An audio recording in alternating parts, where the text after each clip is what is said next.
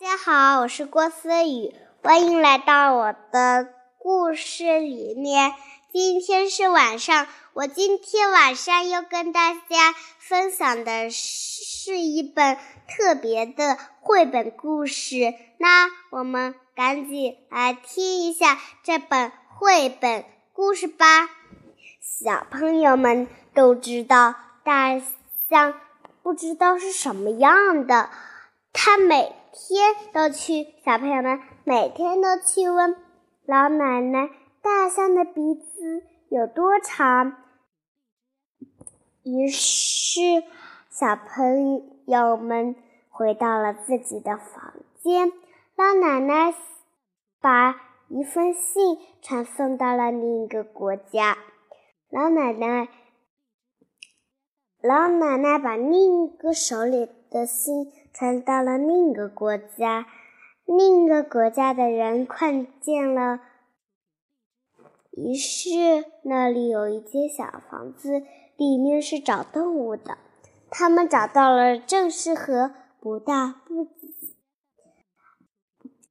不大不小的大象，正合适又健康。于是他们把它们。搬上了可多交通工具，其中是四辆。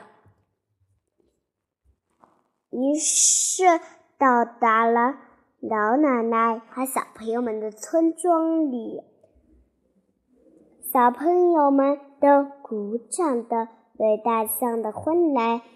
他们说：“大象，你走了那么远的路。”应该很辛苦吧？老奶小朋友们高兴的笑了起来。小朋老奶奶也跟小朋友一样，也开心了。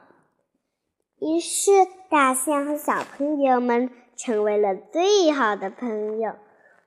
他把他老奶奶把他的地方，他搬送到了新家。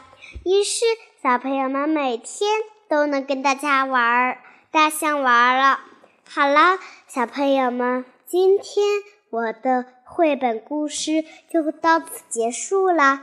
小朋友们，明天是星期五，祝大家星期五明天节日快乐！